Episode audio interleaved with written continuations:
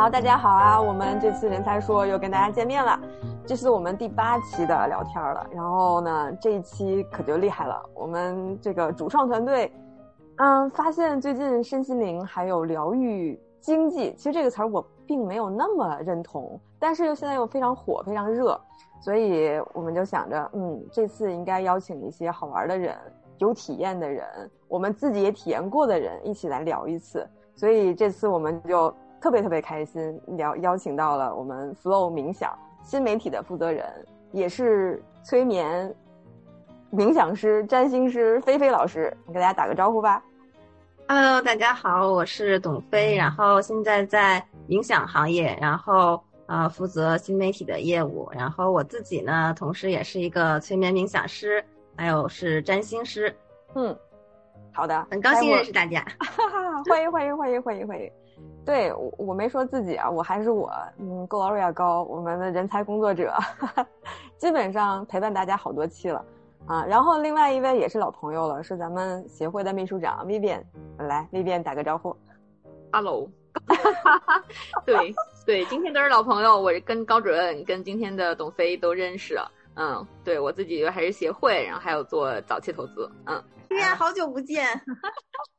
一九年，然后完了就没有没有见过薇薇安了。对你去上海了是吗？我就记得就对我二一年来的啊，北京没有没有什么冥想，就是这个身心灵太太太那个衰弱了，就是基本上上海，然后广深就比较发达，就是北京感觉嗯不太行，大家还没有觉醒。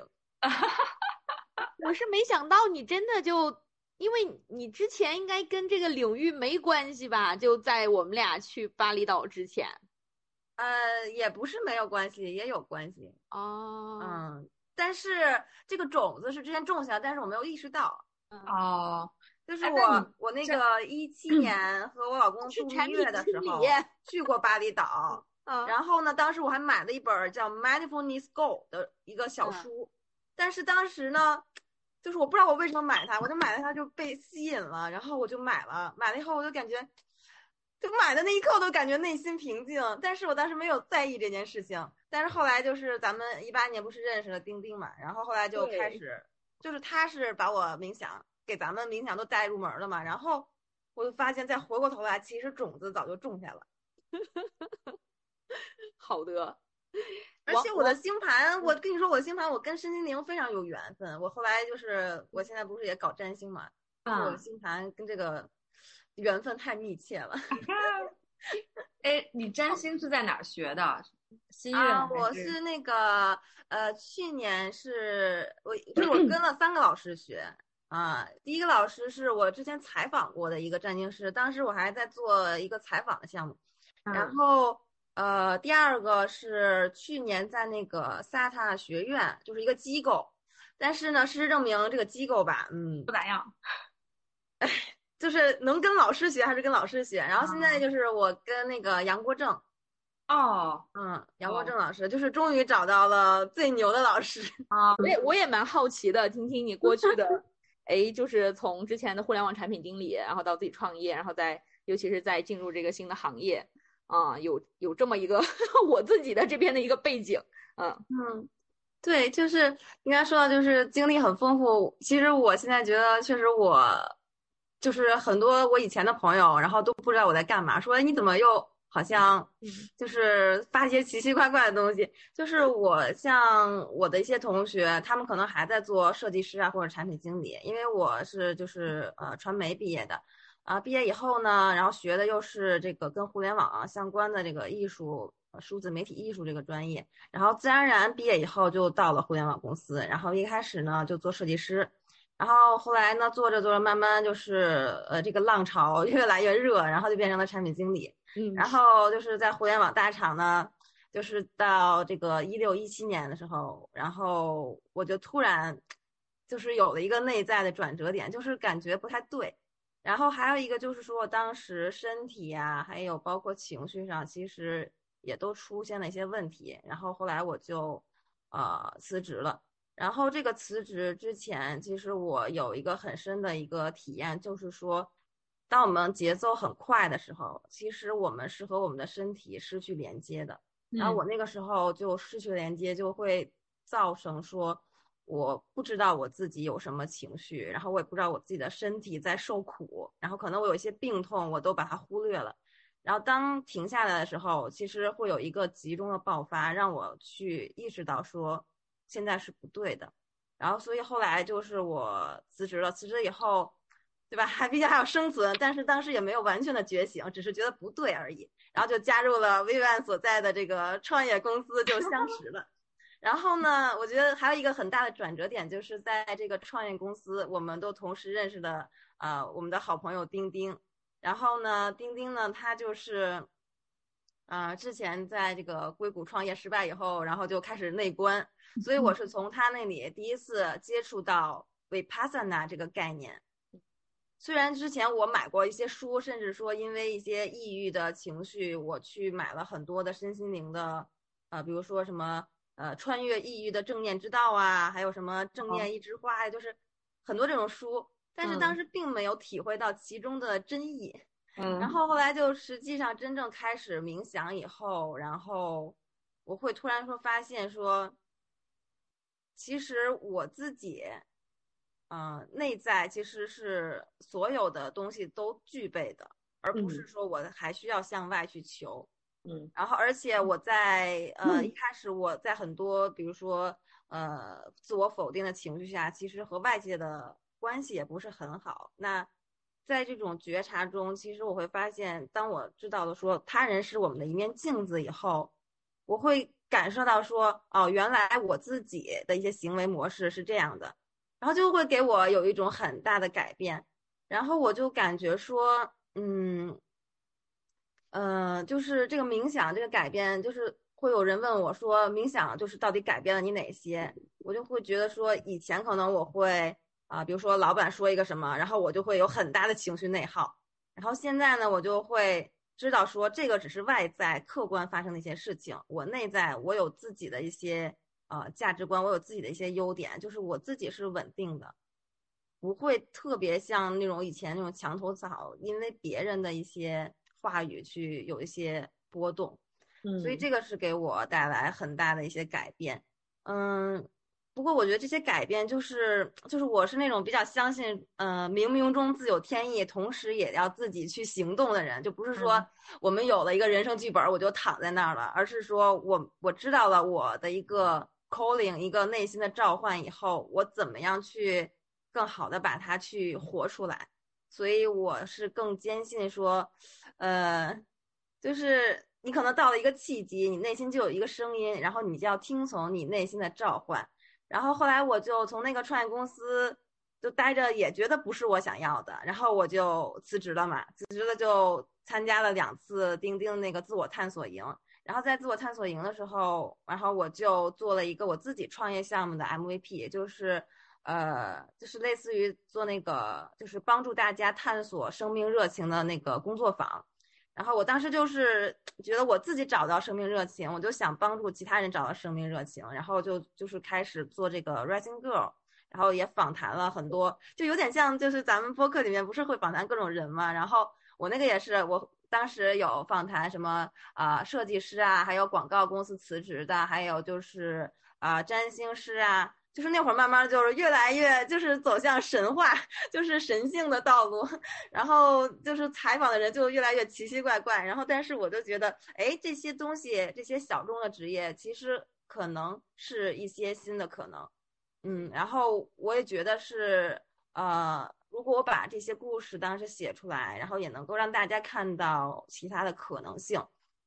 然后后来就是，呃，也当时收获了挺多粉丝，说这个给他们一些力量。但是后来又会发现说，嗯，就是他们大家就是看完了哇好棒，然后打完鸡血了以后，他还是不知道怎么样去改变他的生活。所以其实我就感觉，因为我是一个群星摩羯，我就是特别想实用派的帮助到大家，所以后来我就去学了一个 去 life coach 的。呃，一一些技术吧，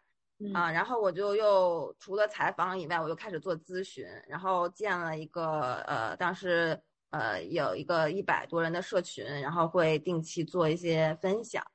嗯，这个其实当时就是通过自己热情的方式去做的，但是也没有考虑到说什么商业化呀，什么这些都没有考虑，对吧？就是用爱发电。但是当时真的是我人生中最快乐的一段时光。然后后来就嗯，就是到二零二零年的时候，就是我这个项目就就是咱毕竟也要吃饭，然后这个项目的这个呃现金流也不是说。能够一直支持下去，然后后来我就考虑看看有没有一些其他能够，呃，去，就是同样去让自己，呃，感到就是更开心的一些事情去做。然后我我，但是在这个过程中探索的过程中，我明确了一个点，就是说，嗯，我自己是，呃，有两个关键词对我很重要，一个是创造，一个是爱。然后我特别希望说，我能创造出好的内容传播给大家，然后帮助到大家。然后可能这些人看到这些内容，他能够有一些，就是灵魂上的连接，然后他能够有一些自我发现。啊，这个是我经过探索以后，我会比较明确的自己的一个使命。嗯，所以就是不管说我工作上班或者不上班，可能这个使命都是在那里的。嗯嗯，对。然后后来二就是二一年就，哎，怎么就冥冥之中上天就给我了一个就是冥想行业的机会，然后就就我当时就因为我是北京人嘛，然后就一直在北京工作，然后我就有一天冥想的时候，我就打坐，突然有一个念头就冒出来说，你不应该限制你自己。然后，然后就很神奇，因为，然后我我我老公就是也是，嗯，就是我家属他自己其实也蛮想离开北京去体验体验别的生活的，然后我们俩就来上海了，然后我就加入了这个冥想公司，然后而且就相相当于我又转了一次职业，从设计师到产品经理，再到这个呃搭建整个从零搭建这个新媒体的业务，其实我感觉。就是从别人如果想听起来说，哎，你怎么好像又转行了？就但是其实对于我来说，我不是故意特意要转行的，它就是生命之流，自然而然就流到那儿了。好像我就变了一个新的身份，然后我就有了一个新的旅程，就也挺神奇的。对，哈哈哈，是，我也才知道你在那儿是做新媒体。对我新媒体，我不做产品经理了。我新媒体，我我那个当时我去我们公司，我们公司就是二一年创立的嘛。然后二一年我去的，就是百废待兴，也不是百废待兴，就是啥都啥都是零，你知道吗？什么资源都没有。然后然后就是从零，各个平台都是从零，然后去做。然后现在就三十多万了，然后都是我做起来的。我感觉其实也蛮有成就感的。可以啊，我就是用户，我跟你说吧。对呀，嗯，对我老记得董飞的那个产品经理，你 offer 还是我开的呢？那个时候 我老记得，当时是产品经理怎么讲？产品经理，我觉得就是我那段时间，我产品经理其实是我职业生涯中做的最长的时间。我设计师做了两年，然后转了产品经理又做了五年，嗯，所以正好在三十岁左右。就是很多人其实都在三十岁左右又转了一个新的方向。我也是啊，我对张领导被一顿一顿说，说我三十岁，让我好好想一想。对，那就是今年是不是？不是呀，你哎，我问你哪年来着？我哪有？我二零就是去去协会正式去协会，第二出来那一年说。丽媛应该跟我差不多。嗯，我八九三十啊。对，哎，趁着董飞你说，然后我来。就是因为那个高人知道咱们那个 Beyond Talent 这个人才说，这个一直有一个唯一的一个同类型的问题吧，就其实跟你刚刚说的有点关系。为什么一直在问你现在之前从产品经理现在做什么？就我们每一次录这个播客都会问朋友一个固定的问题，就是那个笑他们叫 CTA 三问，就是大家都会觉得很有意思这三个问题。你要不也给我们回回答一下？然后那个那三个问题其实也也也难也简单哈。一个是社会层面上，你觉得别人认为你，别人眼中的你是什么样子的，或者什么样的一个标签，你觉得会有？就比如说，我老觉得董飞，然后我给你的微信备注到现在都备注的是 PM。对，就是比如别人眼中的你，你会觉得是怎样怎么样的一个社会认认知。另外的话，你自己眼中的自己，我也很我真的很好奇这个，就是因为我们俩在那个巴厘岛的时候，其实思考过很多这个问题。就你自己会觉得你自己是一个什么样的自己？另外一个就是未来吧，就你会觉得想成为的一个什么样的自己？就比较价值 value。对这三个问题，你你有兴趣一起回答一下吗？也。而且这也是我们就是上来就问，你不给大家思考，就是的一个啊，对我们的设计。对对对，其实第一个问题就社会认知其实有点难住我，就是因为我的经历就完全不一样，然后就导致了三波朋友对我的认知完全不一样。比如说像我大部分的朋友给我的备注应该都是。产品经理，然后就是什么对我的印象就是逻辑清晰，然后什么互联网大厂资深产品经理，然后管理团队，然后是不是就是很多这种就是职业上的 光鲜的标签，还有什么名校毕业啊什么的，但是这个东西我感觉就是一个壳儿，对，嗯，然后像现在这几年，我不是在身心灵的圈子里嘛，然后嗯。就大家给我的标签完全跟之前不一样，就比如说，比如说有可爱，然后有那个亲和力，然后嗯呃还有就是说呃就是有想法呀、创造啊，就是更贴近我自己的那些标签。嗯，然后现在就是这个这个壳，其实外面也包了一个叫什么新媒体啊、负责人啊，就这种东西就是也是包在外面的一个壳。但是实际上，内在的一些标签，大家对我的印象，我发现其实已经从这种，呃，逻辑啊、理性转向跟人和情感有关的标签了。所以这个是现在，呃，我自己的一个变化带来的一个社会认知上的变化。嗯嗯嗯嗯。然后我眼中的自己，因为就是我，其实我一一直就是。呃，变化来变化去，就是可以看出来，其实这种体验对我很重要。嗯，而且因为我是学艺术的嘛，就是就是，如果我的生命中没有创造和体验，我会感觉就枯萎了。嗯嗯，然后，嗯，我觉得我自己还有一个，就是可能呃，外界不太能够知道的一个标签，就是说，呃，我其实我的反弹力很强。嗯嗯，就是什么叫反弹力？就是对我发出了疑问的什么力？对，什么叫反弹力？就是我自己给它起的名字，就是，嗯，呃，或者你可以给它叫坚忍，它不是坚强，它是坚忍。就是说，它看起来很弱，但是它是有韧性的。比如说，它可以随时从零开始，随时重启人生。嗯，就是。比如说有有有有受到打击，看起来好像被打趴下了，然后很奄奄一息的感觉。因为我经常就是感觉我有点命苦，经常就被各种问题打趴下了以后，然后但是我后来发现，哎，我又站起来了。嗯，然后所以我就会发现，哇，原来我自己是就是很坚韧的一个人。然后呃，后来辞职啊，还有包括创业呀，也有人会评价我说很勇敢。然后一开始我自己。不太认可说我是一个勇敢的人，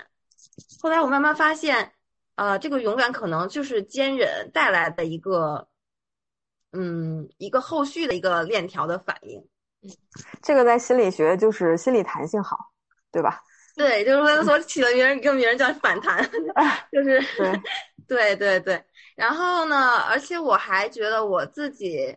呃，我觉得每一份经历其实都对自己是有作用的，都是一个礼物。嗯嗯，不是说我可能我就完全说我是一个呃什么可爱有亲和力的人，或者是完全是一个逻辑很清晰的人。就我觉得我是一个，就是呃老灵魂和充满童心的一个双重人格。就是我经常在这两种状态中，根据不同的情况会切换。比如说我在工作中，他们就完全想象不到说。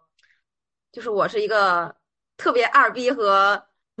那什么的人，特别二逼和那个就是可爱的一个一个人。然后，因为因为我在处理事情的时候，我是希望把这个事情搞得逻辑很清晰，然后一二三四五，然后呃我们要达到这个目标，然后怎么去拆解，这个可能是产品经理训练出来的这种逻辑和执行能力。但同时，我的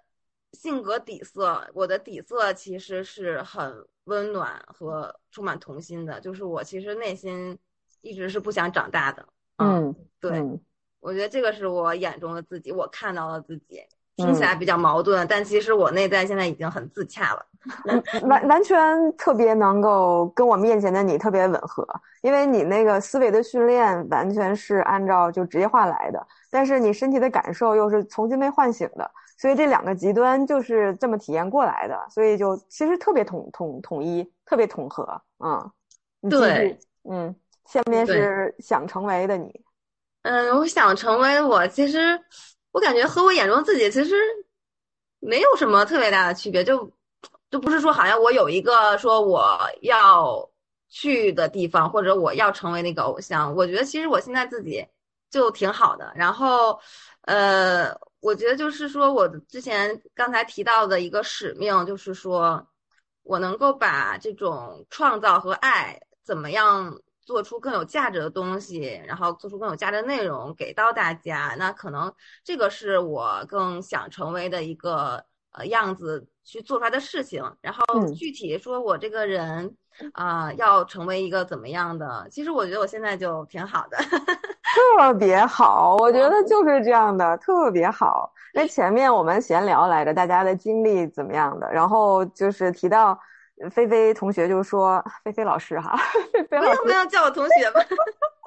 然后提到说关键词两个，我也很认同。他就说创造跟爱，我觉得这是就是世界或者说我们的本质底色。如果这两个有了，就是啥都没有问题嘛。而且它是不用说我给自己还是给别人是一样的，大家都在爱跟创造里面就好了。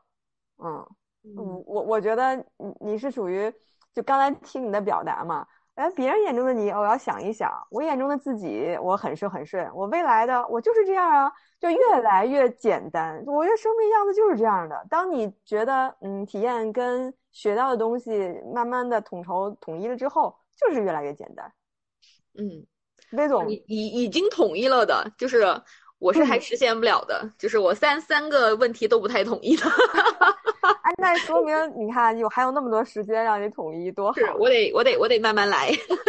没事，就是我觉得这个统一的点，它是在每一个 timing，你可能哎发现了一些不一样的东西，其实要等待那个 timing 的到来。你着急，可能你就陷入到着急那个情绪里了，反倒是没有活在当下。说的是是，是哎，我真的现在看董飞，我我们俩真人主要也很很久没见了，我真的觉得你变化挺大的，可能是因为我跟他之前时共处时间长，都是在工作上嘛，那个时候。嗯嗯，就我觉得他真的是一个非常严肃 认真的产品经理，严肃认真，逻辑清晰。说明他的判断，别人眼中的完全就是你眼中的他，就是那样的。啊，对对对，然后包括其实我我不我所有同事，我之前网易的同事也是，就是来来上海见我，然后也也说说你以前那个就是工作的时候就 就是嘚嘚嘚嘚对开着电脑，嗯，然后。对，是啊，是啊，是啊，因为我老记得他那个样子，就是拿着那个电脑，就因为我们当时用那个用那个共享的那个一个什么叫什么 Jira 是吗？你记得吗？就用啊 Jira，他用他用 Jira，就特别严肃的在弄那个原产品原原型的一些东西吧，就开会，然后跟现在跟大家聊的这些就。就真的蛮不一样的，就肉眼我我虽然是看电脑视频啊，肉眼可见的看看着你非常的开心，嗯，就是感觉自己非常的 enjoy 现在的生活呀，这些是吗？工作。我我给大家那个拿音频那个描述一下，我们现在是线上录制嘛，然后呢，这个几个人里边，我用的背景是特别的黑黑和白，然后呢，菲菲老师是特别的暖色的那个，对这个有一个月亮，虽然是满这个今天是满月，但是这个是新月，反正是个月亮。啊，对，然后人又笑笑的，然后戴眼镜，然后皮肤肤色看着很好。然后魏总说啊，为什么这么大变化啊？我给大家视频、音频还原一下现场。哎，真的就是我我会觉得，嗯，我老说你你跟一个人聊天，你就看他讲东西的时候 眼睛里有没有光哈、就是说有点虚，但是我现在看董飞就是。就感觉就你很很对的那个那个那个那个状态，就是也人也很开心，然后讲的东西也是你非常有信心和就哎就感觉特别对吧？嗯，真好。嗯，因为那个时候我跟他去巴厘岛的时候，我觉得那个时候也还你应该还是有一点纠结在在在看就自己接下来做的事情的。那个时候还还是有带，还还是有点严肃的。对对对对，那个时候还没有完全放下包袱。对对，就很认真。嗯，然后我就老不认真，然后我冥想的时候我坐不住。我有时候坐不住冥想的时候，那个时候丁丁就会说啊，但那个时候我特别有印象，那个丁丁老说我让我不要皱眉头，就是他说我冥想和就是打坐什么的时候，他说我一直皱着眉头，然后他每次都提醒我让我不要皱眉头。对，我就现在看董飞，就是整个人就很那个叫什么，很舒展是吗？就是那种对对对对对，这词儿很精准，就是很舒展，很舒服，让人看着。嗯，真好真好，我现在看着他这样就觉得很开心。然后刚刚才聊到哪儿了？聊到冥想哈，我觉得那话题挺好的，咱就从这儿开始就，我觉得就特别想聊这个话题，就是冥想这事儿要不要努力，要不要认真？到底什么是冥想？我觉得这事儿，哎，咱们一开始聊聊这个，我自己也觉得，嗯，很多人不知道，很多人没体验过，到底是什么呢？我最业余的先先说嘛，就是我我是首先我是纯。用户应该说就体验过，嗯，就是冥想，就是就是去巴厘岛那一次十天，然后每一天都有的流程就是冥想。我没有记错的话是早上一次和 晚上一次。对我我说实话，我刚开始一直是有一点点排斥冥想这件事情的。嗯嗯，可能因为我我自己老说我喜欢的运动都是动的。对，就是比如说篮球啊，有这种身体上的就是动的，嗯，所以就冥想的时候，那个时候我还记得那个董飞，我们一起参加那个老师，就丁丁就跟我说，说你先不用管，说你能做成什么样，就是以前做着。对对，但但我也没有想到，就其实是坚持下来了的。啊，我我真有点不记得每一次，好像也得是二三十分钟的样子吧。嗯，可能是因为那个环境就是在很好的，就是巴厘岛的那种环境，然后就刚开始心里有点排斥，但金老师的，就是说服说你您还是要跟着一起先做一下，所以我就说服，对对，所以我我对冥想的从从一个非常就是体验者的感受，就是最开始我会有一点点排斥，但是其实跟着老师还真的能够就是是至少是完成和嗯，就是整个都跟下来的，没有没有放弃吧。嗯，然后第三个就是我会发现一些在冥想中，就刚刚有提到的一些自自己在日常生活中不太注意的小细节，就比如说我说老说老我冥想的时候也会老皱眉头，然后或者是说，就以前老说的我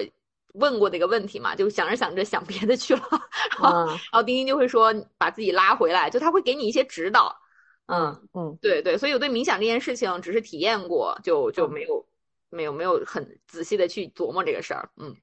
对，哎，我也有一个这个过程，就是一开始觉得冥想好高级，哎，这不是一般人可以试的。然后它就是一个在神坛上的词儿，然后好像冥想者，呃，印度瑜伽士，这就可以相提并论，是这个感觉的。然后后来慢慢觉得，哦，原来它就是一个注意力的事儿，就是人要集中注意力在一个点上。我们动画片里也经常会看到，就是怎么。不管打拳还是运动还是什么样的那种需要注意力的事儿，它都是这个这个东西，我就会觉得哦，那可能就是注意力，嗯，跑了再回来，我就是练习这个就就可以了。就我自己啊，就是粗浅的感觉，就是就是到这儿了。嗯，对，我觉得刚才那个 Gloria 老师说的这个，就其实冥想就是这么简单。就它，其实我们很多时候能够理解说，我们去健身房进行肌肉的体育锻炼，那冥想它其实就是我们头脑的一种锻炼，头脑的一种肌肉锻炼。那就是像呃刚才说的，说我们冥想坐在那里，其实就是我们在练习让大家回到当下，就是我们回到当下的这个能力，其实很多人是不具备的。嗯，就是大家当不能回到当下的时候，其实你的头脑就是要么就在过去，要么就在未来。嗯，你可能就在这两种时空中来回跳跃，然后你自己没办法控制。然后，呃，比如说你想到过去，说啊，我昨天跟谁谁谁吵架了，昨天被老板骂了，然后啊，我我一会儿吃什么？可能大脑被这些念头、想法就是充斥着。然后你没有办法去体会到你现在在哪里，现在的一些感受。嗯嗯，那冥想其实就是通过锚定我们的那个呼吸，然后让我们不断的能够回到当下。嗯嗯，对，而且它就呃特别明确的是一个可以学的方法。我觉得把冥想当做一个可以体验、可以学的过程，让这件事变得会很容易。因为我呃了解或者接触、听说这个事儿，因为怎么说呢，我前十年工作接触很多创业者，包括跟跟微变、跟这个认识，也是因为在整个创新创业这个大的那个范围下、环境下认识的。我了解到，就比如说硅谷，比如说是吧，一些创业公司的 CEO，他们嗯，在非常多的事情的情况下，怎么厘清思路，或者怎么让自己安静下来，或者怎么让自己就是得到一个非常心流的状态，是通过冥想。我相反不是通过别的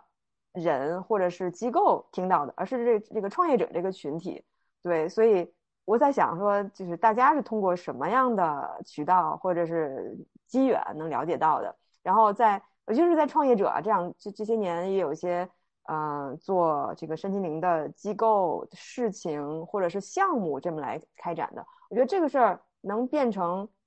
就是叫做行业也好，或叫做一个发展的趋势也好，也是最近这五年、十年的事情，可能都没有那么久，最近三五年的事情。所以想看看，就你们自己的观察是什么？就是怎么到现在这个市场的状态的？我我先说一个特有意思的，你说第一次接触冥想，就这词儿听了很久，但第一次真实是那个丁丁来来公司的时候，他也刚从印度还是哪回来，就因为他在我后面那一排，然后就有一天中午，就是然后我突然一转头，发现丁丁丁把他的腿在工位上盘了起来，然后就不动了，然后就就定了。然后就我我我就 我大家也不说话，然后后来我就问他，就丁丁真的在他的自己的工位上，他能就是冥想，然后就后来就他开始带着就是几个同事休息的时候，在那个休息室里去去去冥想，但是我就对那个印象特别深，就是头一回在自己的身边工作场景下，突然看到你的同事把他的腿盘了起来，然后就就不说话，然后闭着眼睛就坐在那儿了，而且他真的你就会看着他就会觉得很神奇，那个时候。啊，那是我第一次真人版，就是 接触这个这个这个冥想。嗯，那直到就是你刚刚高主任也提现在市场的状况嘛，就我因为微信好多认识的人就从字节出来的，就那个 How to Lab 那个哈哈黎冥想，你知道吗？我们的竞品哦，对，公子宇，我跟他认识啊，我那个他原来是抖音的 COO 吗？对他，他他也是经历了一些事儿，那个时候。我们想挖他去公司做，对，所以我看着他的朋友圈，就是他就突然就去，好像是先去一个山里就待了很久，啊，就他就做他就做了那个 Healthy Lab，就是公子宇做的，就 Viviana，然后就后来还有几个，我是肉眼可见看到我身边的朋友，大家都在，就包括董飞哈，就包括您，当然就是丁丁和董飞是早就认 识的，到之后的，就董飞你可能都认识那个。反正好多的认识的人吧，开始去做自己的工作室，嗯，然后去做一个小的 A P P，包括 Know Yourself 那个，就是是是不是也是凤凰人才那个什么？就是钱庄，对对对对对，就就能够就很很有身体感知的，你就你就会觉得说你的身边的人好多开始在做这个领域的产品服务，嗯，就会觉得很火热，嗯，然后都后到最近的一些，就最近这小半年的，因为有很多。就是商业计划书会经 FA 推荐过来嘛，就会能够看到说这个领域的产品也在变多，嗯，就是在募资嘛，就早期天使的这种这种这种方式，嗯，就就会感觉就很很热，就市场上，嗯，对，啊，那你会判断哪家做的好，哪家做的不好是啥？是怎么？哎呦，我还想听你们俩说呢，我我也看不懂呀，就是。对，因为我在这两年就是，呃，我们冥想创业的过程中，其实我会，呃，就是相当于亲身经历看的这个市场起来。就是我在二零二一年的时候，我们做这个新媒体，比如说小红书，其实这块的笔记数量啊，然后搜索词的数量，其实都还还挺低的。嗯，然后呢，就是到二二年是一个爆发点，然后。就是呃，就是当时二二年，其实各个互联网的增长其实呃都是比较低的，基本上没有增长。但是小红书在这个疗愈赛道，他们基本上增长了百分之三百。嗯。啊，所以相应的就是我们的自媒体号，就是尤其呃，当时二二年我做的那个冥想疗愈系列，那其中有一个就是自我肯定冥想，嗯，然后播放是有二百万啊，然后呃，就整体可以看到这个笔记的数量增长的非常明显，包括这个标签什么失眠呀、焦虑呀、颂钵呀，然后还有就是说提升自信心呀，这些其实可以看到大家。就是很焦虑了，很需要一些解决方案。对，然后我自己就是，其其实跟去年，尤其是就是那个大家不能出门，这个疫情的事情有很大很大关系。那又不能出去，然后又难受，那只能是向内探索，你没有办法向外 探索那时候。所以就相反，这个这个这个这个环境，也真是有一个怎么说呢？就是这个时间，这个 timing 就到这儿了。嗯，timing，对。因为那个时候，我觉得大家在这个疫情下有很多不确定性，然后不确定性是让大家很难受的，因为我们天生就是去追逐那种确定感，然后不确定性会让我们自己说好像没有一个稳定的感觉，然后相应的带来一些情绪，还有一些内心的痛苦，然后当痛苦产生的时候，其实它就是 就是这种痛苦，其实它很多就是求而不得，然后它就会。呃，想用各种方式去解决，比如说，可能有的人就是去什么那个跳了什么刘畊宏 啊，有的人就是他可能呃开始拍视频，也有的人可能就开始冥想，然后也确实是那个时候，呃，朋友圈里面打卡，包括我们的打卡的冥想的活动，也都是在二二年，然后一下就做的很很火，很热门起来，嗯。然后我会观察到，说现在这个市场就是就是确实很火，嗯但是它也有些问题，就是说，就是从资本的角度，就是资本助推这个事情，其实我认为是好事儿也是坏事儿，嗯，因为呃，像一般的，比如说互联网服务类的这种呃生意啊、产品呀，比如说美团，那它可能要求的就是我更快的把外卖送到别人的手里。嗯，它就是一个不断的提提升效率的一个事情，但是其实冥想还有身心疗愈这个整体的这个现在所谓的疗愈经济的这么一个呃这么一个行业，它其实嗯更多的要求从业者是带着感情情绪，它要求的是连接情绪，嗯，这些情绪和情感又很难量化。嗯，所以你可能就会发现，以前比如说互联网里面的什么抓手啊、闭环呀、什么规模化增长啊，其实在这个行业暴露身份了啊，菲菲老师这些词儿 信手拈来，说明以前的职业经历。对，就是又又说回老本行了，就是说，但是这些东西在新的这个行业很难 work，因为你的情绪，这个情绪的东西、情感的东西很难被量化，而且它比如说我们做的这个冥想，每一个人。他不是说一开始小白，他完全能够通过 app 去就知道冥想是怎么回事儿。就像比如说我和薇薇都是通过了一个已经内观很多次的朋友先带入门，然后我们才能自己练习。那他其实一开始就说明这个东西是一个非标化的一个东西。对，所以如果就是把它搞得很快，就是就它其实就蛮难达到说真正让。人疗愈的目的，所以就是说，在创业过程中，我们不断的去平衡这个非标和标准化，怎么样提供不同的服务？其实我觉得是现在这个市场去做服务的一个挺难的地方。嗯，对对对，这投资逻辑就是嘛，我们跑出来一个模式，对吧？然后去复制。哎，但是这个事儿，我我觉得的做人的，对吧？这个服务人，这是真的是挺复杂的一个。我个人觉得，哎呀，它是一个挺高门槛的事儿。但我现在看看来呢，有的公司或者项目或者产品，好像看起来就是带领者或者老师，或者说整个的那个品质是不够的。我感觉这这门槛儿好像入门也没有那么高门槛了。所以也看到很多就是不一样的这种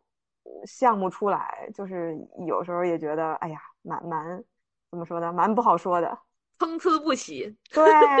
对对。首先，用户是分好几个层级的，然后带领者，然后创业者，然后老师又是好几个层级然后之间就是互相匹配，好像就是。尤其是小白，就是因为一开始我们做了很多小白的一些服务，就是我们会发现说，呃，他好像真的是参加了我们线下活动以后，才真的跟我们有了很深厚的连接。如果那些就是、呃完全只在我们 APP 上的一些用户，其实我们也很难，呃，虽然有很多渠道了，但是也很难听到他们真实的声音。嗯，对，我也觉得是一个非常靠体验的一个一个事儿。就呃，以我对为什么叫身心灵这件事儿，它是三个又是一个，你不能拆开来说。就我们上学嘛，主要还是说学习啊，训练的大脑，就思维或者说逻辑这部分的。但回到说人作为整体来讲，你身体好不好，头疼脑热，然后我上班路上太挤了，我难受，我到了单位我头就大了，就不想干活了。所以你说他是身体不舒服还是脑袋不舒服，是很难说的。然后这就回到说，那我们要解决什么问题？可能是吧？我们做创业公司，最开始是先定义问题，一开始问题没定义出来，你后面就无从说产品你怎么设计，无从说我要跟投资人讲一个什么样的故事。我想这部分就微店一开始说不知道怎么判断，就因为定义问题这件事儿，就很多人就过不去了。嗯，是嗯是，嗯就有点感觉都。他说的都挺对的，但是就是不知道怎么挣钱吧，可能是就让他怎么可持续。就是嗯你我我不知道高人记得我们老说，就是有时候简单化去判断一个项目，我们说它是不是解决人生终极三大问题：怕死、怕丑、怕孤独。然后有一个做那个就线下培训吧，它其实是民宿，它是民嗯宿的一个项目，但它把它改造，就有点像就是。就是产业赋能嘛，就类似于嗯他把他的整个民宿的体系改造成了更多偏加上度假呀，加上就是身心灵疗愈啊这些东西。然后他就给我讲的时候，他他也知道这个三大核心命题的时候，他就跟我说，目前就是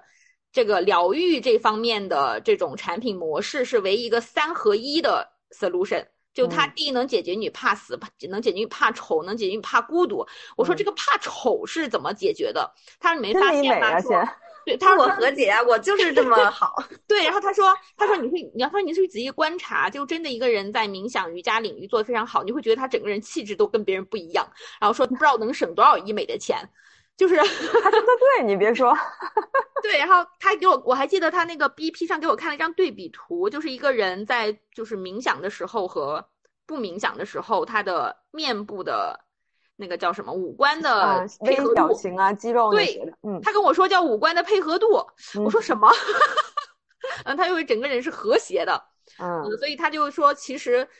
就是因为接下来看你的核心人，就是你看人要为什么买单嘛，你的核心需嗯求。他说，也嗯许在疗愈经济这一块儿是其实是是终极解决答案。嗯嗯，就是因为大家也会，他也可以提出一些理论，就是说在就是冥想也好，瑜伽也好，这这些包括心理咨询也好，他是对于一个人的生理的年龄。就是也是有帮助的，就是就是嗯类似于呢，也不知道叫延年益寿吧，就不知道什么词儿，嗯，就他真的跟我讲过，就觉得说，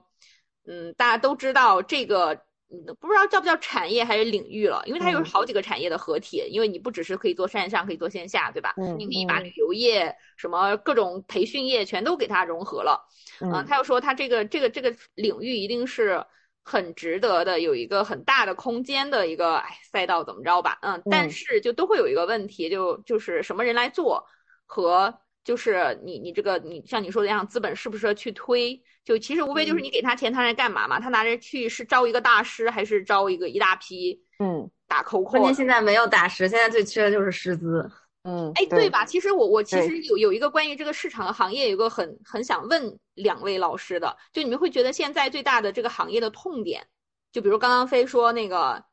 其实没有很好的老师，老师，嗯嗯缺乏，嗯就很好老师有太少了，就所以就是供供需端不匹配，然后那些好老师呢，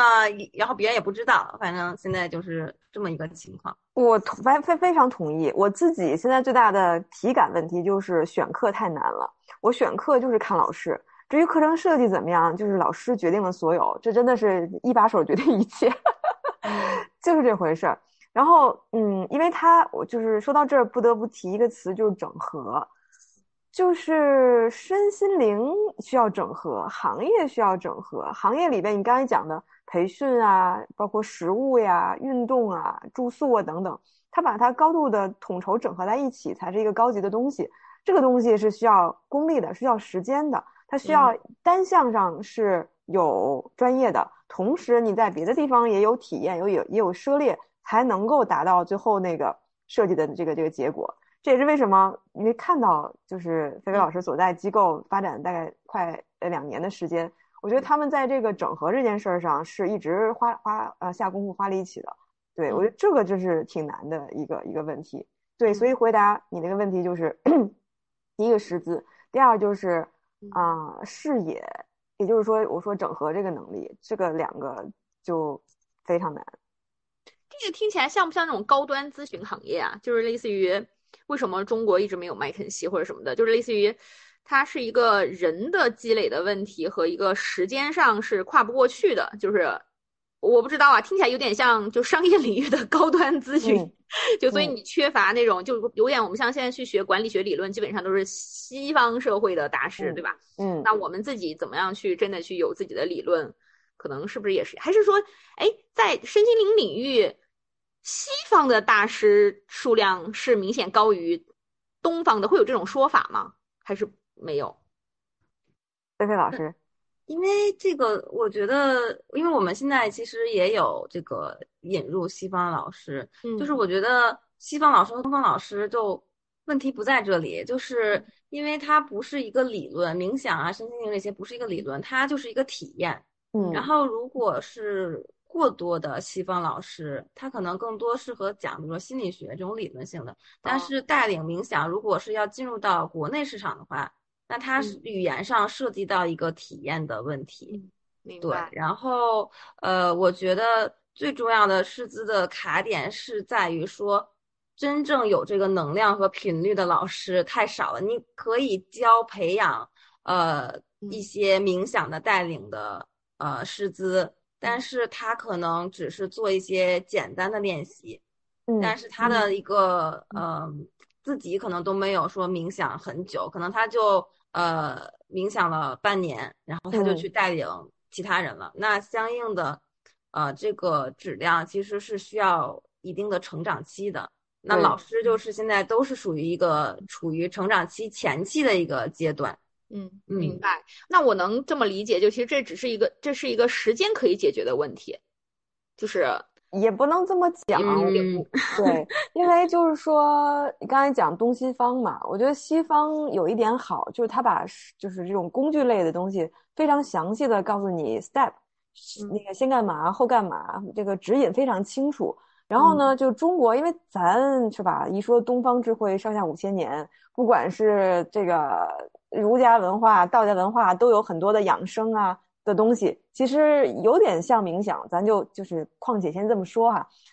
但是呢，他就好像没有说的那么清楚，就是说你坐那儿，然后心就入定，但是你也不知道怎么入定。相反，就西方这些东西给你非常具体的指引，你知道可以非常明确的干嘛了，这件事儿就可以上路了。所以这个部分真的做的是很好的，我是觉得非常有帮助的，让你它就纯纯的变成一个工具，你就可以去用了，拿来主义嘛。你不用怎么知道好不好呢？有的时候不能说你先给我讲明白，讲明白我再那啥。有的时候你不能讲不明白，你就先试。你试完之后，可能你就理解了，你不需要多说什么，对吧？嗯嗯嗯嗯嗯。那你刚刚说这种是其实是可以形成投资逻辑的，就是它可复制性还是比较高。哎，那就会很快的变成了一个叫什么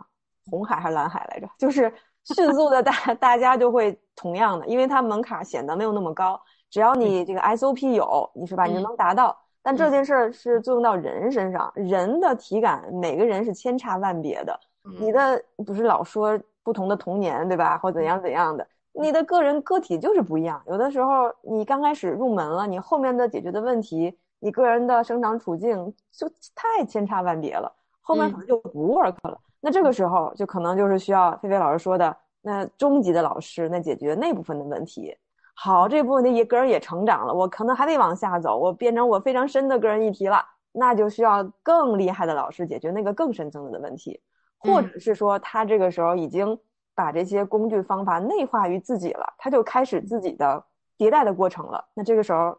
也不用这个机构了，对不对？所以在投资这地方又是不 work 了。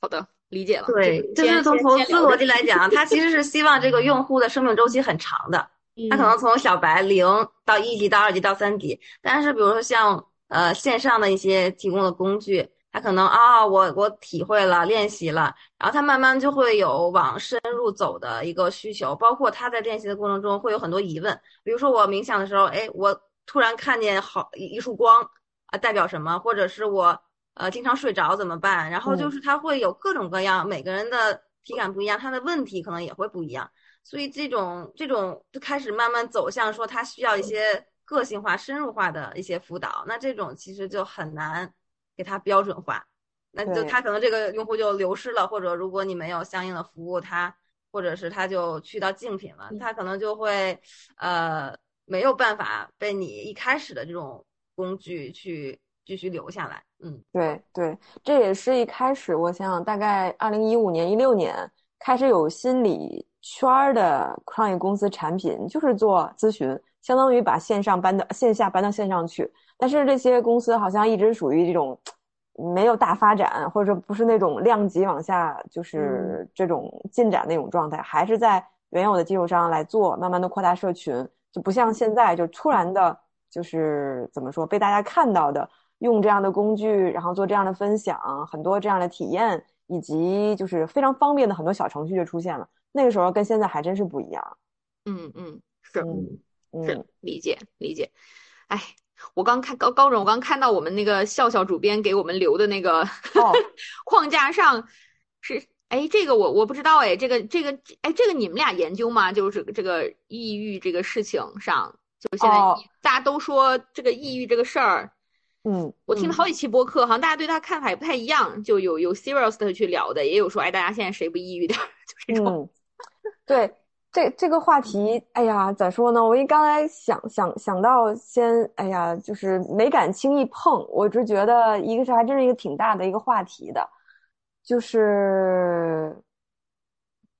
可以聊，可以聊。对，我的结论是可以聊，或者没，我们能不聊那么大吗？就是比如说，就是就是会感觉上身边的，我我我举个例子吧，就是。我们现在投的好多企业都情况不太好嘛，就 CEO 多少，就是找我们聊天的时候，就嗯。以前聊的比较多数字啊，就是下一步市场啊什么的，现在就大家都好像确实聊个人情感和这个，就都觉得自己就是比较比较荡吧，我也不知道，我也不至于，因为我对“抑郁”这个词儿有点少数民族汉语不好，就不确定它的描述是个什么样子，嗯，但确实我身边的创业者的人比也是比较多。就大家都会说到抑郁这件事情，就轻一点呢，就是会觉得说心情不好，然后跟人聊的这个东西比较这方面的事情比较多，然后可能严重一点的，确实已经开始就是因为现在好像就是包括简单心理是不是上面都可以约一些心理医生啊，这些大家都可以就我都约过，对吧？就都可以去自己找一些 solution 了，嗯，然后可能再再再再更多的我就不太知道了。嗯，就比如你们现在关注的，比如高准也上上学嘛，就那个整个学院，就大家会就这个事情会会说吗？对我咋说呢？就是尤其越读心理学的课程内容，越就觉得是一个挺大的事儿，要请专业人来来参与的，就不能随便瞎提意见的、一建议的。就越上学越越会这么这么想，但是。你回过头来想着自己还没那么多接触心理学所谓的内容的之前，就是你还是会很关注身边人的状态嘛？就是大家是不是开心啊？是不是就就是拉也拉不出来，约个吃饭都不愿意动会儿啊什么之类的？是不是就突然的这人就就变胖了，或者突然就变瘦了？就身体的信号会特别明显。我甚至是觉得。就是有有包括有有有身边的朋友，呃，抑郁症，然后自己走出来。我之前就是抑郁。哦，真的吗？就把自己的自己的这个过程会写出来的。我真的是抱着就是了解的角度去看到底是怎么一回事儿啊！我我我，反正我现在想回忆起来，我最大的感受就是人是太需要支持了，人是太需要在一个。团体里一个社群里边给一个我们叫做无条件的爱。那个时候就觉得不知道怎么给，好像这人那么不开心，我就不跟他玩了。不不不，真的是需要那种支持的。我现在想起来，就是对这些人群也好，旁边的朋友也好，就是要关心、给支持，就就是这一点啊，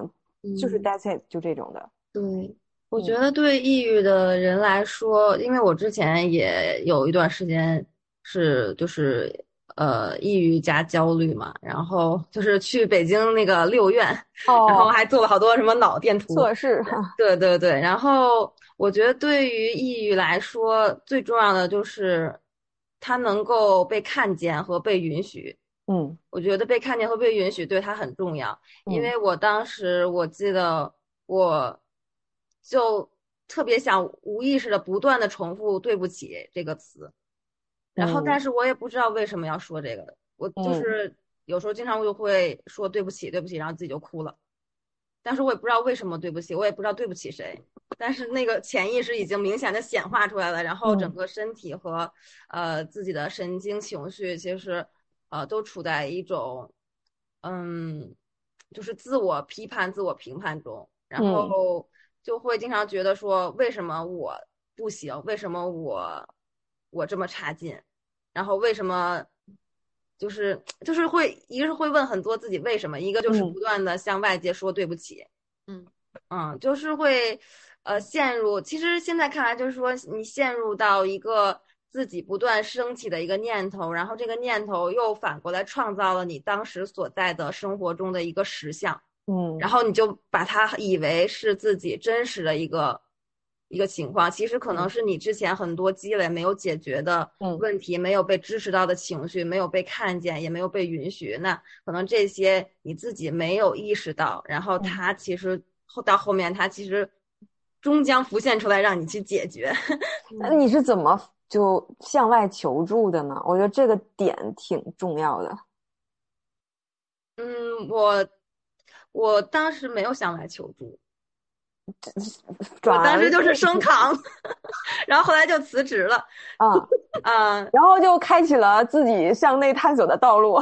对，然后我我其实一开始好一点，就是开始去见各种各样的人，嗯然嗯后其实就是活出自己真正想活的标签，而不是嗯背负着那个社会的标签。咱们一开始说的那种社会认知的标签，因为，那个社会认知的标签它它不是你，你又想达到它。我就记得我之前呃抑郁的那段时间，就是在大厂压力很大嘛，然后可能会得到一些什么评价，就是说呃，比如说我不够 aggressive。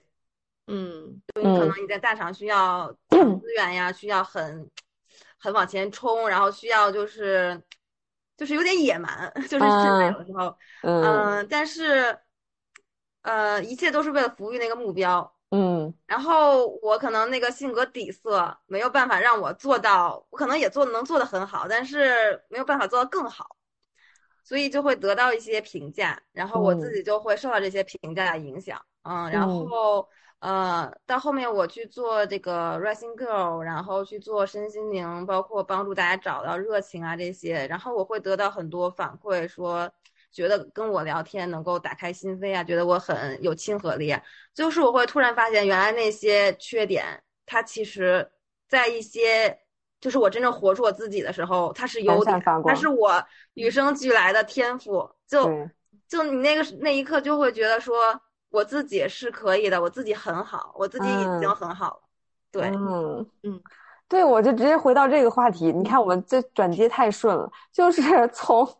外部探索找不到出路，就是只能回到自己怎么挖掘到自己闪光那个部分，就本身具足那个部分，就 OK 了。对，所以哎，我挺想问威总的，你你的内心探索其实一直没有停止，你不一直在指导我？不能这么说，不能这么说。说明薇薇没有没有内心特别苦的时候。微微我苦，我可能是放不太开，也苦，谁苦谁知道。对，薇薇就是那种苦，真苦。哎呦，我天呐，整个团队啊听他的，然后对方就甲方又真的是实在是太过分了，我都觉得看不下去了。然后转过头来就是这边道歉，那边带着团队，然后还有载着磨合往下走，那才叫坚韧。所以你那时候是咋挺过来的？我觉得，但凡是吧，虽然啊打球管用吧，但还是你想了什么？就是首先我我我其实，首先是我会觉得人真的可能每一段时间的经历让他会有不同的一些。就是看法，比如说我曾经有一段时间，我会觉得就其实很需要向外界求助，就不是求助吧，就类似于你要有很多朋友，嗯就是很多东西要跟人分享。但是我我只能说，我现阶段我非常同意你们俩刚刚说的那个，其实还是内在的，就是自我探索的东西，这个可能更关键一些。嗯就有点像你你外以前就爱热闹嘛，就是或者是说一遇到什么事情先看看好朋友啊，或者是对象啊什么什么的这一类的，对象，不是好几个对象。好嘞，好几个对象，我听到了什么？对，就是我，我现在是真的同意，就是别人能给你的，我觉得还是有限，嗯，但是但就是可能真的多花一些时间精力，也许真的，我首先我自己也不是特别做到百分之一二十吧，开始有那个倾向性去自我，真的是丁丁说那个叫自我探索，嗯，就遇到问题的时候，先现在培养自己的习惯去问。你觉得就是问自己，你觉得你舒服吗？或者说你你这个不高兴是因为你怎么怎么了？就是，嗯，对，现在就可能是年纪大了吧，你不能当着我的面说年纪大，就是就是同首先是同意了这个这个这个自我的这个东西，寻求自我的一些东西更重要，但是呢，确实也是在他的路上，就像高主任说的，我现在方法论也也没那么多。就是有点像可以多看一些、学一些东西，怎么样去真的去了解了解自己，嗯，然后才能去疏解自己，就这种，嗯、啊，就首先是方法方向上同意了，但这是具体怎么去做和怎么去练习，哎，我真的非常同意是需要练习的。对，嗯嗯，就就你你先同意了，你往那方面做，同时你要可能有我们说 willingness 意愿上朝着那个方向去，比较努力，嗯、就就去试试。对。对对对对，所以。就只能试吧，就我。反正我之前我我我也是，还有一个是我我觉得有一个好的老师很重要，就他不见得给你方法论，他只是提提示一下你，或者是说跟你说一下，对，点你一下，对对，然后他就点你一下，这个事情就很好，嗯，所以我我的我就我的老师 就是我的老师，比如说丁丁原来也算我的老师，这方面的探索自我的老师，他就会说我我是那种典型的放不太开自己的，嗯。嗯，就是第一个问题，社会身份看得太重，就认知太在意，肯肯定早期是很在意别人怎么给你怎么认认说你是一个快乐的人还是什么开心的人，是严肃的人，这种可能比较多。所以慢慢在我我觉得董飞你已经到我的那个我追求的下一个阶段了，有点像认认识到了自己是什么情况，同时发现说自己未来想要成为的自己的那个情况跟你现在的情况是很很贴切的。嗯，对我感觉我一旦跳出这个轨道，跳出一个圈儿，我就发现别人说什么对我毫无影响。我还不行，我我现在就是正在学习，但是确实因为工作事儿有点，因为上学工作的事儿有点多，就学习的时间还有限，就不知道未来能不能就是花更多的一些时间和精力在。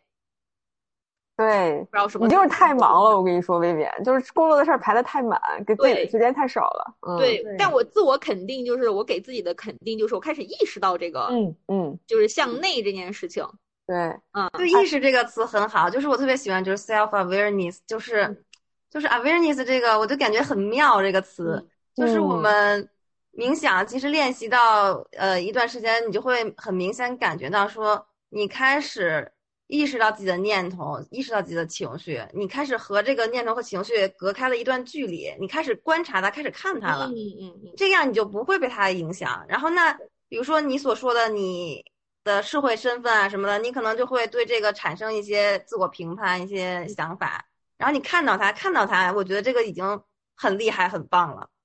真的是，真的是。然后你刚才说，哎，什么来着？嗯，啊，放不开。哎，有一个可以跟菲菲或者咱仨一块儿啊，包笑笑一块儿，就是走进艺术，就不管什么形式的，不管音乐呀、展啊、电影啊、美术啊，怎么怎么怎么着的，哎，再鼓掌了。对，就它非常简单的、直接的，就会把你松动，就会把你自己很天真的那些东西就是逗出来。然后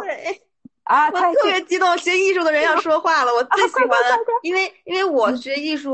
不是，嗯、不是那种什么从小学美术那种，什么画素描、画人体、石膏像，不是那，我就是画什么漫画小人儿考进去的，嗯，就是就是我就是那种随性，然后考进去的，然后。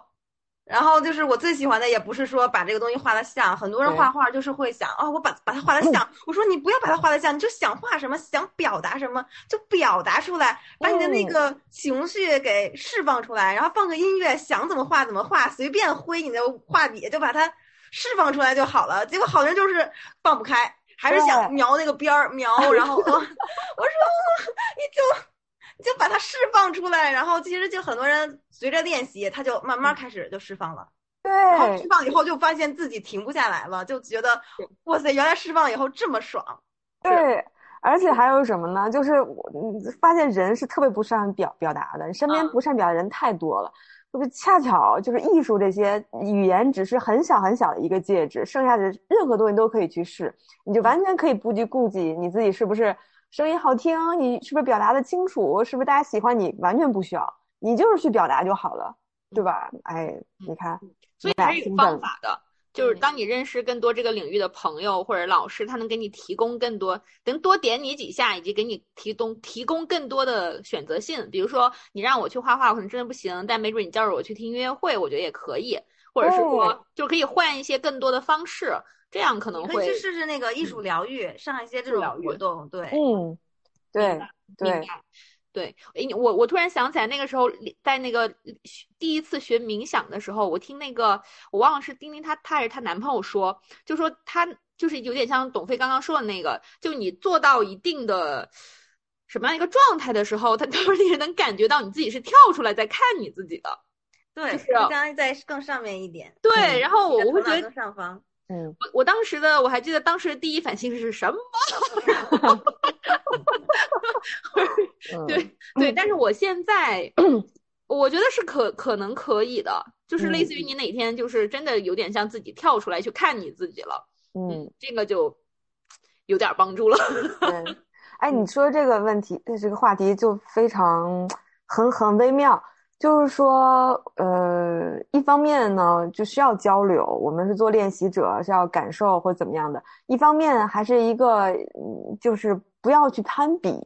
比如说啊，我看到了好像我的分身或者怎么样的嗯。大忌，我天呐，那我还看到了什么什么玉皇大帝之类的，啪啪啪，不瞎说，真的很容易变成了我被，就是我能看到什么，我体验什么是对的，嗯还是一个需要外界评判的一个事儿。但是冥想或者自我探索这件事儿，没有人评判你对或错，嗯，就一定要放下，说我要得到一个正确答案，嗯这事儿才算真正开始了。嗯，嗯所以交流的交流不是说我这样对不对啊？我那我有这个感觉了，你有吗？我麻，我就是好好像看到了颜色，嗯不要交流这些，没有什么，每个人都不一样的。嗯。哎，高主任，你是怎么开始接触这个说太对，我太领域的？同意你刚才说的了，真的是，对我已经回答了这种问题，回答的已经上百上了千次了。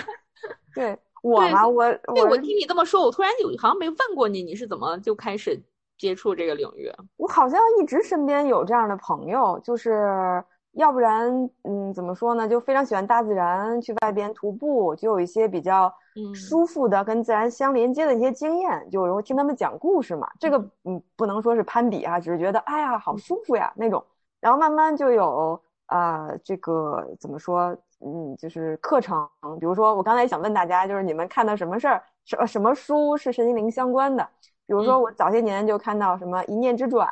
就看到与神对话，就嗯看到呃遇见婆娑等等，就是比较这个是吧？行业比较 公认的偏身心灵方向的一些一些一些一些书，他们嗯、呃你说书呢，可能也是一些人的经验被写出来，也不能叫做是理论或者叫方法。包括后面那个肯威尔伯呃等等的一些一些书，会了解一下哦，那原来有人经历过、体验过啊、是这么一件事儿，你就先放那儿。就孟子不是说嘛，六合之外存而不论，咱先不论，是吧？嗯咱先感觉感觉，所以就我一直就不拒绝。然后身边这样的人好像就越来越多，越来越多呢，就更觉得我跟他们也没什么不同，嗯，嗯然后就嗯该干嘛干嘛，就是慢慢慢慢的就是不管上学啊、认识朋友啊，就聊玩儿，就这样。嗯嗯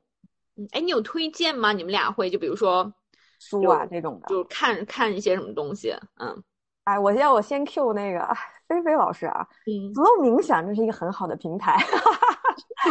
对，就就是可以来上我们的课。对他非常嗯就我就先 Q 到这儿，因为我自己听过很多的，嗯，就直播的课程，就是他会直接有产品摆在那儿了，有简单的三天的、五天的，还有那种偏音乐的，嗯就是音波的等等的。这个等等一会儿，不管是那个 show note 或者会介绍，嗯所以我觉得就是工具已经在这儿了，就非常方便。这嗯事儿不能说你跟七天取经似的，你要就跨越无数险境去到的彼岸，不用，就在你身边，你打开手机，你可能就遇到，就能试，就能体验，就好的。我觉得这是提供了一个特别好的一个，就嗯是小的东西，嗯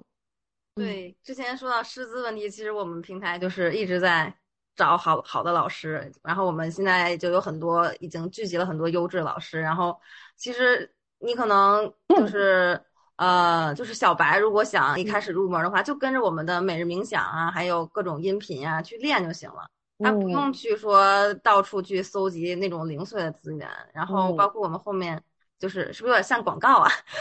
啊，可 以系，统课呀什么的，普罗学院，然后我们都是马上就要上线嘛，然后就是在我们的 app 上，还嗯有就是我们的新媒体啊，小红书啊，就是也做了很多这种系列的视频。其实，其实我们想做就是说，先让大家练习起来，先让大家去体验、去感受，然后一步一步的，就是慢慢的去深入的去呃感受这种变化。我觉得冥想就是就是我觉得它是一个很好的帮助我们看见我们自己生命的一个一个工具。嗯，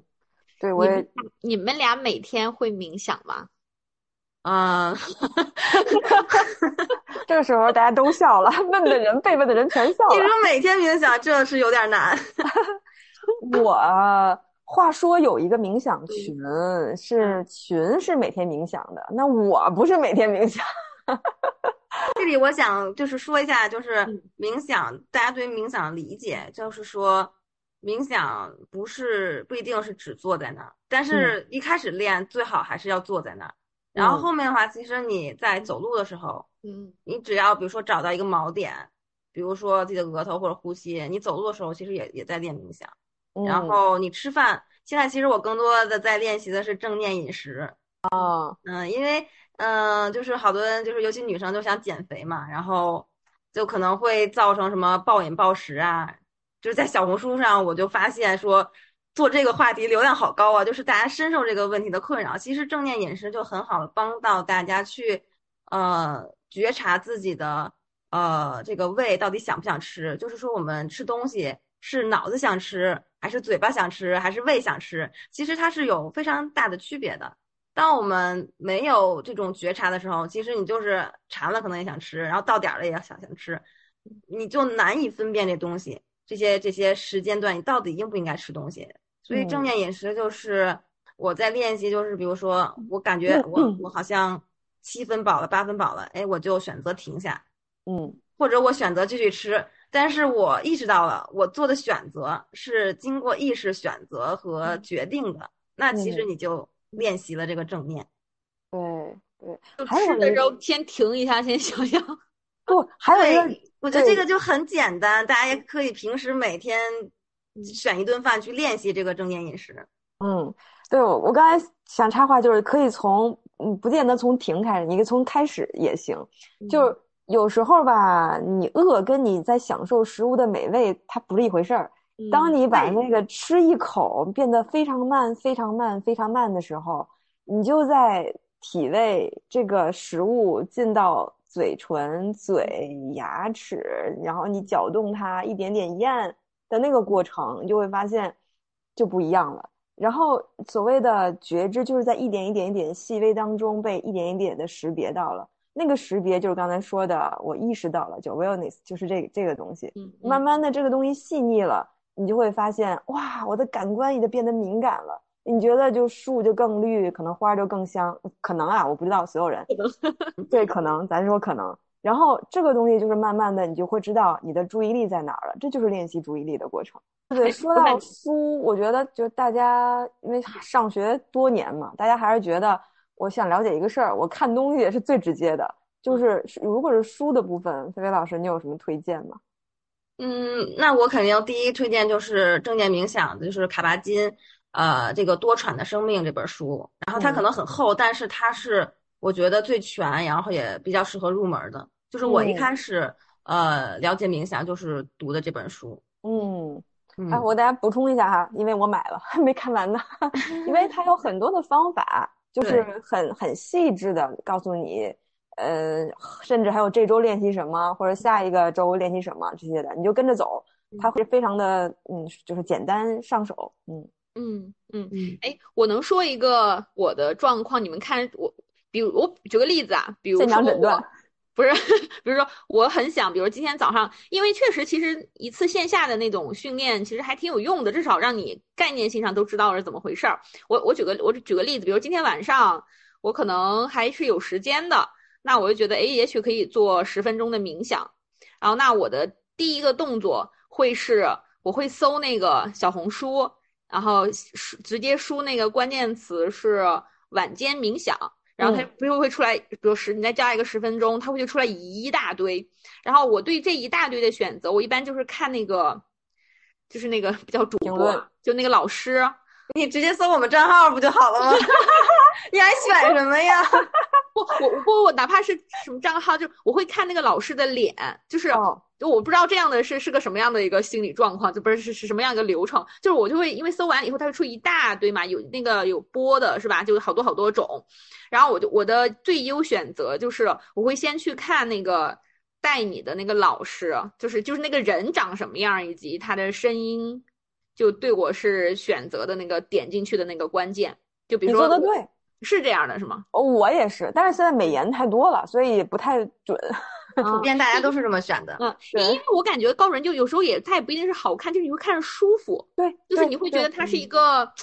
就是因为又是晚上嘛，你就会很在意这个人，让你会不会觉得看上去就真的，我会发现有一些人你看上去你就会整个人很很很。稍微安静一点，不是有些人就一下子就会让你就会觉得，哎，这个人就很舒服。但有些人就是可能看一眼就不想跟他，或者是看第二眼。再或者说有些他他的那个声音就，因为他他有时候也会加几个词在里面，比如让你关注呼吸什么什么，就这些。就我觉得他的声音就很重要。对，是，对，对。那哎，那那董飞，你们那个选那个 flog 的老师。会会怎么去去去去选他们吗？比如说先看一下长得什么样，然后直接上人名儿，指什么定点。其实我们主要还是 看声音，对，因为冥想引导最重要的练习还是声音嘛。然后像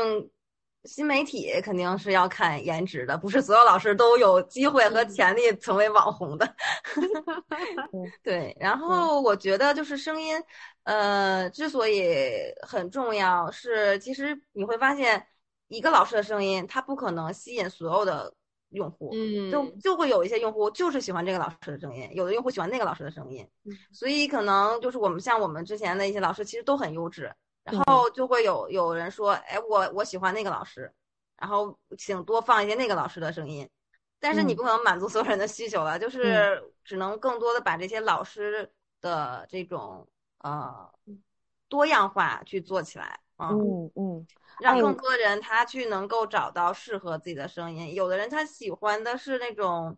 呃，很慢，然后呃往下沉的声音；有的人喜欢就会，嗯，稍微的就是空灵一点，就不一样。嗯嗯，我自己完全就是听声音。我天呐，我这口可高了，我就很难找到。我觉得好的声音的老师，因为其实听的不是声音，还是这个人这个整体的状态。你比如说，我就声音也是特别直接的频率的这个传达嘛。他的声音是非常整的，还是散的，还是说他声音是音色好听，但是他在念一个东西，他不是从自己心里边说出来的，这个差别非常大，非常大，非常大。所以这个也对，也是需要练习，就是。有的人可能声音音色一般，但是他就非常沉浸在自己的状态里边，可能出来的效果就非常好啊！这真的要去看，这也是嗯怎么说呢？就是师资不同的原因。有的老师就是非常好，他的音色不是最好，他就是非常好，就是他在这方面他到了一定的程度了，到了一定的水平了。嗯，明白。我我再问一个比较实用的问题，就以我为主的，还有几个身边的，就是压力大的创业者 CEO 也好，那个什么朋友也好，就大家就会觉得还是我我自己也推荐他们，其实如果从来没有做过的，还是去一次线下的可能会好一点，因为你一下子自己就自己搜嘛，可能就。我会觉得可能有些不知道对不对，嗯，如果大家都在选择去线下做一次两天也好，或者像我们以前参加过的七天、十天的这种一个 camp 吧，也是就这种这种营也好，你们会推荐，比如说再去选择的时候，主要看哪些，什么样的角度去选择吗？比如说在北京有很多郊区的，有两天的、三天的，也有不同的机构组织的，然后有些也会去那个，好像现在成都啊。然后杭州啊，就好像也有很多这样的这种这种这种这种活动吧，也可以算。你们会有就是不是说推荐哪一家啊？就比如说如果去选的话，应该怎么样去选择适合自己的？好问题，好难回答，确实很难回答。嗯，真的是，真的是。因为首先这种产品现在就很少，就是它就分两种，一种就是偏旅旅游的、旅行的。然后它可能带一点儿疗愈和发现自我，但是它还是偏旅行和线路。嗯，然后另外一种就是现在身心灵疗愈行业里面，比如说旅修啊什么的，但是现在这种产品还比较少。然后还有就是我们现在线下店，其实现在大部分，比如说线下店是什么意思？对，Know Yourself，还有我们就是还有像 Hurry Lab，其实我们都做的是线下店呀、线下活动啊这种。这种方式可能就是那种一天，或者是，呃，就是一天的工作坊，或者是这种呃一小时的这种体验。对，嗯嗯嗯，哎，我怎么看着挺多的？就是我不知道啊，他我我只是不知道他们怎么分 类，就是三天、五天、七天、十天是什么呀？就是就是在就禅修禅修啊，什么身心灵什么，就是还有不是好多好多那种是我知道你说那种，那种就不是平台的，呃，产品就是大部分就是老师自己个人，然后比如说呃带带一个小的团队去，比如说寺庙禅修这种，嗯嗯嗯，还有一些就是老师个人设计的课程，他可能自己整合了一些东西。比方说，我前两天是吧，稍微做过功课，听了一期别人家的播客。我的天呐，我前半程 前半程是忍着听过去的，后半程哦发现哦，这可能就是现象，就他们体验到了那些，就是呃，觉得比如说花了很多钱，然后有很多的，就是身体的工作，嗯，就是一。对一的，然后体验性的，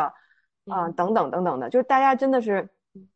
就众说纷纭吧，有的觉得，嗯，一部分上，呃，帮助自己走出了那一步，然后就体验到一些东西，比如说这有很多角色扮演，是以前很难对对方说出口的家人说的一些话等等，但是还是觉得，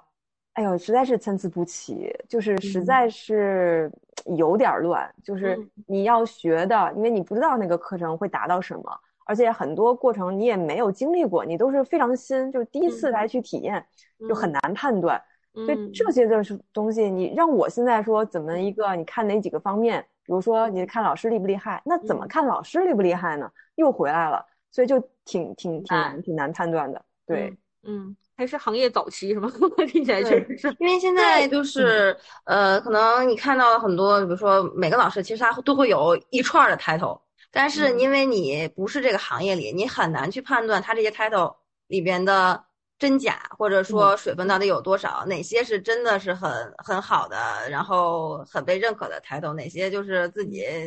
起的一些 title 或者一些不知名的东西。嗯，你其实小白来讲很难判断。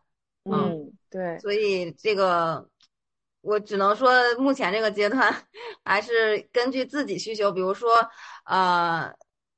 自己的一个感受，就跟你挑那个声音一样。其实你有的时候，你只能靠你的直觉和气场，觉得说这个，这个可能适合我，看感觉。对，但是不要说被那个营销说啊，你来这个怎么样，然后被他的所谓承诺的效果打动。因为我们在呃，我们任何老师在教冥想的时候都不承诺效果的，就不会说那种很营销的说，哎，你来冥想了，你就能够睡着觉，就我们都不会承诺这种的。嗯嗯嗯，但其实它到底有没有效果，其实还是看自己个人的一个一个练习。对。而且我我是觉着一开始就还是一点点体验为主，就不嗯要上来我就是突然去一个就太久的那种进修或者是怎么样，就慢慢来，一步一步来。就是这事儿就跟买衣服一样，你钱花够了，你就能选出适合自己的品。但是我也不鼓励大家上来就报贵的课，那东西吧，其实冥想是个人的事儿，它嗯，对吧？它不是一个，哎呀，怎么说呢？就是一定要花那么大价钱嗯才能获得的体验或者怎么样，不见得。明白，还是看自己的感受哈，就感感觉上那个什么，嗯，对，我觉得你可以先自己报名一些就是寺庙的禅修这种，嗯，嗯，就不是那种明白，个个人带领的，对。嗯嗯，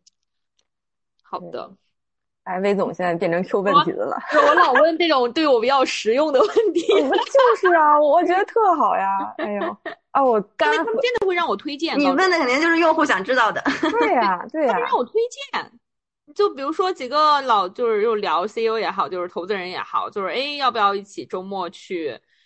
去？就是现在以前就会说去参加几个活动、大的论坛什么的，现在大家就觉得或者活动论坛挺没意思的，就是说那有没有那种就是可能两天周末什么嗯去大家就那种其实就有一点偏这种，我也很难去概括它是个什么。就你说它旅游吧，也不是，其实大家就是在一个环境很好的地方，有两三两天待着，然后一起就是你说冥想啊，或者有一个老师可以给大家简单聊一些跟嗯自己的日常生活和工作完全没有关系的，嗯嗯，嗯，这种话题就就其实就是偏身心灵形上一些吧，对可能会对。对他们这种让我推荐，我说我我这种很好呀，我觉得就这个需求就非常好，这太好了。嗯，就是嗯。在一个能量好的地方，跟能量嗯。好的人在一起待一待，就非常好嗯，对现在还流行一个就什么报数、报大数，啊。对嗯，对，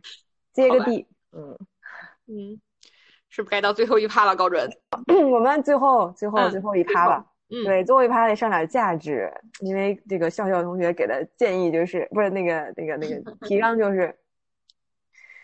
直接问，认为身心灵疗愈的最重要的意义是什么？我觉得这个问题真的好，要好好回答。嗯我觉得这个问题好大。对对对，是很大，但我我我我觉得也有自己的一些嗯小的切口吧。嗯，嗯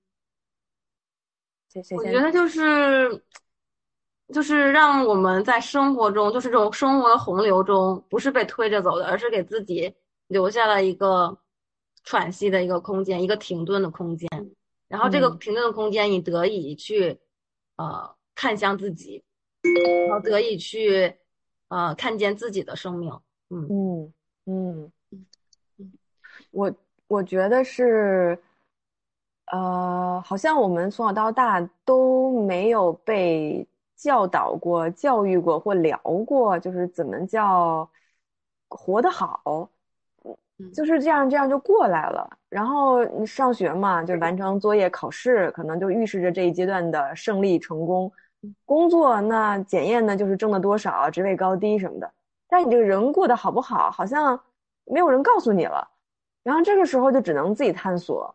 那么自己探索，而且到现在就大家身边长者特别少。这个长者，比如说哥哥姐姐，或者是再长一些的，就是这个这个就伙伴吧。嗯，家族长老就更难找到了。所以本来的过去的这个社会里面，能提供这样经验、能被诉说的这些人就没有。所以就变成了我们确实很孤单的面对这一切，而且社会发展实在是太快了，就科技的迭代已经超过了我们的想象，所以就是谁都没遇到的问题，那怎么办呢？就逼着大家回到就是说探索自己的过程当中了。这个时候就刚巧就共性的问题都被大家遇到了，就会被有人先走出来，我介绍一些我用过的方法，它管用。有的人就会说。呃，这个方法不但管用，我还有我自己的经验，我愿意跟大家分享。所以这就是慢慢慢慢就身心灵开始多起来，大家愿意站出来，或者说一起来陪伴的一个过程。我觉得这是好的。所以这个就疗愈就是这么样发生的。当你不觉得是疗愈的时候，可能你就跟着走；当你觉得有问题的时候，它就是疗愈。这就是慢慢慢慢的来补起来我们本来生命里边就是以前很少被谈及，但现在又遇到的一些事情，就是这样的。它也没有什么神奇，也没有什么那么大那么大的利润在前面等着，它就是普普通通在往往下走。我们现在社会中遇到的一个一个事情而已，这就是我的对看法。嗯嗯我回答的话，因为我还没有没有到，就是你们俩都多少是已经在就比较深入的去理解这个这这个这个领域的事情。我只能是说我我体验过、感受过，然后现在进入到这种尝试更多的去了解，所以我只能说我个人对于身心灵疗愈，它对我的重要意义，就是因为首先我是一个比较好奇心比较重的人，所以我觉得这是一个蛮有意思的领域。嗯嗯，它对我的重要意义就是在于，就是也不能就说的表面一点，满足我的好奇心，但可能说的再往后一点，就会觉得它会是哎很就是 interesting，让我就有有有兴趣和有那个好奇心，接着去再去看看，是跟跟我日常的工作呀这些东西学习啊都不太在一个大框架里面的，嗯所以我我还不能说它它它本身对我产生了已经一个什么样的重要的意义，然后只能说一个非常好奇吧，就非常嗯好奇，想要去更多去了解的领域。嗯，挺好的。嗯，好啊。我们最后一个，哎，我那天在群里提了一个问题是啥来着？我现在自己忘了，我瞅瞅啊。你找找。就是，嗯，比如说一个人，可能是别人，可能是自己，如果觉得不开心，然后呢，好像生命、工作、生活就意义感就减弱了的时候，又怎么办？如果是求助，如果是比如说外部的也好，还是内部的也好，自己探索也好，有没有一些什么简单的方法或者路径能够介绍的？我觉得现在就是，嗯，可能会遇到这样的情况。不管是年轻人还是人到中年或者怎么样的，有没有什么小 tips 吗？如果我不开心是吗？嗯，找个人聊聊。嗯，我我觉得我以前可能会是就是找个人聊聊，现在就、就还是自己 捋捋吧，先。我觉得不开心的时候，其实我觉得，呃，我现在会做的一件事情，就是，嗯，就是坐在床上，然后双臂抱抱自己，然后因为其嗯实我现在开始越来越体会到身体的感觉，身体其嗯实对于我们的情绪，还有我们的一些呃想法呀，然后这些都是有关联的。当你抱抱自己，其实你就通过这个拥抱，让自己回到了当下，而不是陷入到你那些不开心的情绪里。然后你可以嗯抱抱自己，然后跟自己说：“我现在就很好。嗯”对，然后这样就就就就有点像那个，我记得有一个呃纪录片里，就是讲到一个动物，就是白熊，然后它遇到危险以后跑跑跑跑跑，然后等到那个危险解除以后，它会抖一抖它的身体。其实这啊个就是把恐惧抖掉。啊，所以好形象我喜欢就是一个很重要的疗愈的工具。嗯对对，哦，我嗯天呐，我太喜欢了，我太喜欢你这个表达了。就是嗯它特别简单，就是回到身体里边，但是大家就太重视头脑了，就是太重视所谓的那些感受了，那太多太多忽略了，就是我身体的那个那个那个感觉了，会把自己跟身体离得特别远，就回来回来，就那么简单的，可能就抖一抖，就是抱一抱，嗯。啊立马就显现了。哪怕你个就是啊，是出个气，你会觉得啊，这一刻你就放下那个疲惫了，就是这么简单。嗯，嗯嗯，哎，我我那我觉得就是养个小动物吧，就是也挺好的。董飞，我现在有一只小狗和一只小猫，哦我给你人 生自由啊，一猫一狗。对幼儿园。对，因为我觉得就小动物这个还挺治愈的，就是可能就回家就会觉得，哎，有个小狗，一个小猫，其实它你也不需要跟它说什么，对吧？反正它也听不懂，嗯、但是你就跟它玩会儿，然后你就会觉得，哎，其实也挺开心的。哦，真的是，真的是，我也太有感觉了。我跟你说，就真实啊。小时候我跟我表姐同龄，然后呢，她小时候就会喜欢那种毛绒的猫猫狗狗，会跟那个狗狗说话，怎么样？我小时候觉得毫不理解，你跟它说什么呢？嗯它又不是活的，然后它又没人跟你互动，你在干什么？就好奇怪。哦，直到我养了一只小猫之后，嗯一直跟它说话了，然后这件事儿迟到了，迟到了快四十嗯年。然后我发现是，哎呀，就是你那个心灵就是有位置的，就在你跟你的宠物之间的那个对话是有位置的。哎，这个聊天是有价值的，他你们会真的 互相慰藉。我的天呐，就真的是不一样的。是 是是，嗯哎，不过我我自己就是有点也不算总结吧，就是我会觉得听你们俩今天聊，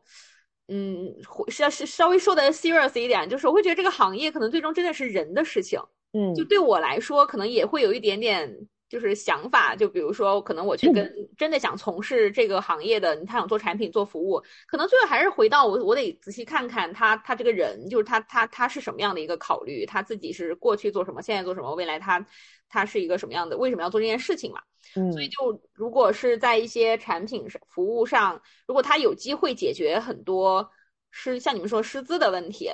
或者是说嗯。他在老师这个层面上能够有一些很创新和创造性的什么，因为谁也说不好嘛，哪怕我们现在都知道很难，但嗯。who knows 对吧？万一嗯。ChatGPT 也好什么的能够提供更高的辅助。如果是嗯。人这个层面上，就好老师这个层面上，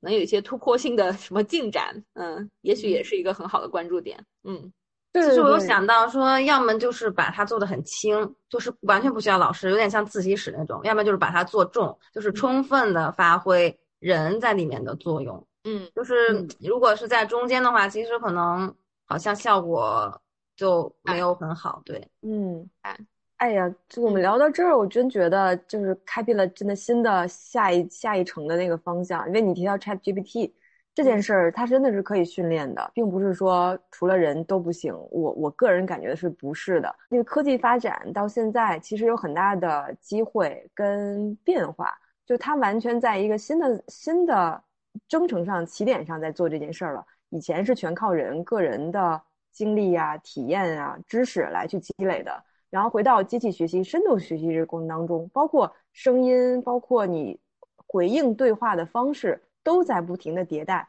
所以今天虽然我们一开始聊疗愈经济、聊身心灵这个话题，也聊了大家不管是菲菲老师还是 Vivian 自己的一些经历，都回到说当下我们在人才、科技发展这个这个主题上面，不停的在现在在探索，它是一个过程，是一个动态的过程。我们在当中在不停的体会人在这当中的意义跟力量。所以刚才薇薇也提到，就我们投资在看，也是看这个人，我们师资还是人，我们看未来还是作用于人，这是离不开我们就是最后主角社会的主体就是人的这个部分。哎呀，所以到最后觉得嗯很丰盛的一个晚上，好吧？那嗯简单一句话，咱感受一下就今天聊天的感觉吧，然后我们就结束，好不好？收个尾，对，收个尾。OK，这是什么一个词描述今天的感受吗？对对，一个词一句话也行。嗯，嗯一句话。嗯嗯，就是我觉得一个词的话就是畅快。嗯嗯我觉得就是跟大家聊天非常非常开心，然后就就是也就是原来高主任对这个行业了解的这么深入了已经，然后突然就感觉我们疗愈的行业有很很光明的未来。哎呀，我是这个小小小小范围事件，小概率事件。因为好久没看董见董飞的样子，我觉得看着他在做的这个行业上在做，然后看他现在状况，包括他跟高主任一聊，我就觉得哎，你们都都很在很自己很舒服的状态，就一一方面很羡慕，另一方面也很开心吧，就看到大家都在自己喜欢的环境、喜欢的行业，能跟喜欢的人一起工作，嗯，挺好，挺好，挺好，看着开心就好。嗯对对，我也是，就是开心，就喜欢的人、喜欢的行业、喜欢的工作，就是这个状态，就是平平嗯淡淡，就是普普通通，但是就是在这儿就对了的感觉。嗯，